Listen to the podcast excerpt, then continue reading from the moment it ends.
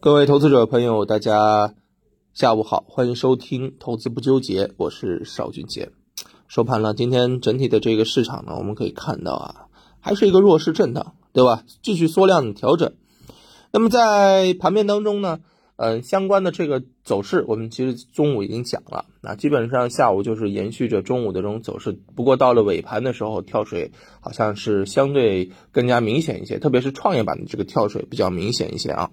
那么在呃盘面的这个背后啊，下跌的这个力量呢，其实创业板当中更多的是一些生物医药行业啊，以 CRO 啊为代表的一些品种啊走的比较弱哈。那么由于医药前面走的比较强，现在调整啊，也是对于创业板会有一些影响，这个是呃这个很明显的啊。那么盘面的这个情况呢，我们明天早上再跟大家去复盘啊。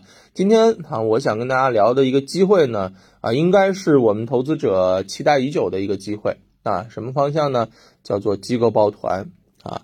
还记得去年被机构抱团的这个恐怖吗？对吧？它今年又来了啊。为什么这么说呢？哎，听我细细道来。首先一点呢，在盘面当中。嗯，我们近期可以看到啊，一些啊机构抱团的这个品种表现的很强啊。我们在盘面当中得到的这种现象是什么？就是它的一些抱团的这种拉升的幅度，抱团的啊一些这个涨停板家数啊，然后呢，它的这种涨幅都是非常的这个可观的。那么从盘面当中我们可以看到，比如说像这个啊这个陕西金业啊。财信发展、湖南天业这些品种呢，它其实都是属于不同的行业，但是啊，非常有有一个共同的特点，就是近期拉升的特别猛。而背后呢，其实就是有机构抱团的这个影子的啊，他们的这个机构持股比例，那基本上都已经超过了百分之三十啊，百分之三十啊。那么这样的机构抱团啊，为什么说它今年又来了呢？啊，首先机构抱团。趋势是在的，但是我们所说的这个机构抱团，更多的是指机构抱团的行情，对不对？那么机构抱团的一个情况啊，往往都会出现在一个四季度的时候，四季度到年初的时候。为什么？因为这个时候呢，嗯，我们是没有办法去监测它的，因为我们最多能够看到的是三季度的一个机构抱团的情况，对吧？三季度的这个机构抱团情况啊，机构持仓情况之后，由于四季度和啊，这个过年前后，它会有很长的一个业绩真空期，所以机构往往在这个时候会下手。不过有一个啊数据是我们可以去进行佐证的啊，什么呢？就是机构啊这个股东的上市公司股东的一个情况，股东的变化，我们也可以从这个数据上面去可以看到它的一个筹码集中度的一个情况啊。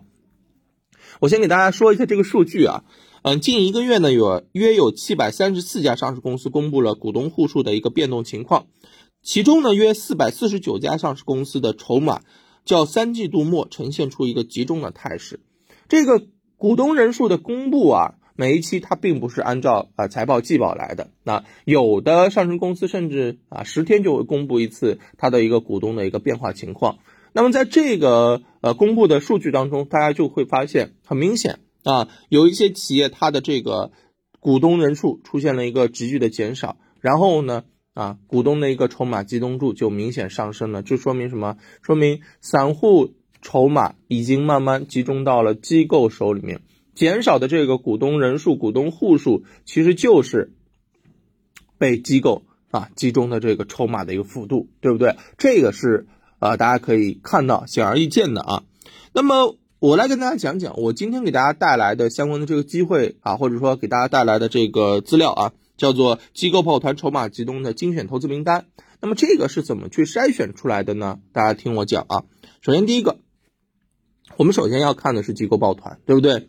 那么机构抱团持股比例超百分之二十的，我会去重点去看，因为在前三季度啊，你。一定要做好准备嘛！你要变成一个抱团常态化的话，你起码平常啊，就五分之一的这个筹码就应该在集中集集集中在机构手里了。然后后面机构在一抱团或者说持续的这个呃拉升，持续的增加的这个筹码吸收之后呢，嗯，它的这个控盘度以及对于呃股价的一个话语权会更加的高一些，对吧？这是嗯一个基础啊，所以。我们在这四百四十九家上市公司当中呢，啊，挑选了四十五家机构持股比例比较高的啊企业，然后呢，在这四十五家当中去找啊股东这个筹码集中度的。那么我选的是这种连续减少啊，公布的这个呃人数啊，连续三期出现减少，那起码就是一个月，起码就是一个月以上，股东人数持续的这个减少了，对吧？就说明啊，这一个月里面。啊，机构一直在吸筹，一个一直在增加自己的一个话语权筹码啊的一个啊数量啊。那么在这四十五家当中啊啊，连续三期啊，连续三期，这四十五家当中我选了十八家。那么在十八家里面呢，继续去找找什么呢？啊，资金出现抢筹的，那抢筹幅度在一亿元以上的，那这样子选出来的个股就不多了。所以呢，呃，最后剩下几只个股来做成了这一份啊筹码集中。机构抱团筹码集中精选的相关投资策略啊，来帮助大家把握这一次机构抱团的行情啊。嗯，相信对于去年的这个机构抱团行情，可能有很多人会说啊啊，如果上天再给我一次机会，对吧？我下一次肯定选择跟机构一起抱团。那么这个机会来了啊，所以对于朋友们来讲啊，你要好好关注，好好啊这个留意这样的一个机会了。啊，这一点提醒大家啊。那么我们还是老规矩，挑一只个股来给大家做这个案例剖析啊。那今天呢，嗯，我看一下挑选哪一只啊？挑选一心堂吧。啊，一心堂也是一只消费个股啊。嗯，今天呢是受到了盘面的这个啊这个打压，对吧？回调了，回调了才是机会啊，一直是这样的一个观点。首先，这家上市公司呢。二十九家机构抱团，目前持股比例呢是超百分之二十五，也就是说四分之一的筹码在机构手中，这是一点。第二个，它是连续七期股东人数减少，起码就是两个月以上啊，股东人数减少。那么在最近公布的三期，也就是它是差不多十天公布一期啊，嗯，近一个月股东人数减少了约百分之十五。你看，就一个月的时间，股东的人数就减少了百分之十五，也就是说筹码集中度上升了百分之十五，这个就很厉害了啊。那么还有一个就是这家上市公司前面回落很多之后，其实近期一直在构筑一个多重底啊，整个宽幅震荡比较多啊，底部确实比较弱啊，上来之后呢一洗盘，确实把很多散户都洗出去了。那不过这也是机构拉升的一个手段啊。为什么很多投资者讲好像啊就机构就针对我一样，对不对？我一卖股票就涨，其实你只是被针对的众多散户当中的一个啊，啊有多少人能够挺得住呢？对不对？那么这家上市公司呢？嗯，近期我也看到了北上资金连续七天在买了，买了有多少呢？买了有两点八亿元了。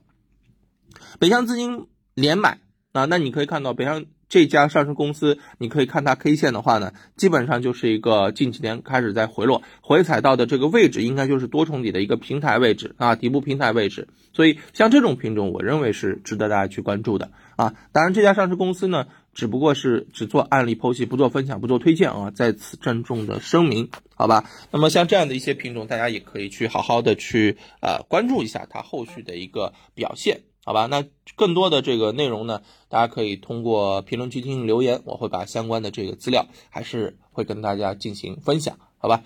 那感谢大家的这个收听，感谢大家对于我们我对于我这个频道的一个支持啊。那我还是会继续努力的，好吧？感谢大家的这个收藏、点赞、转发，呵 呵啊，要一波赞吧，好吧？好的，谢谢大家，那我们明天再见，拜拜。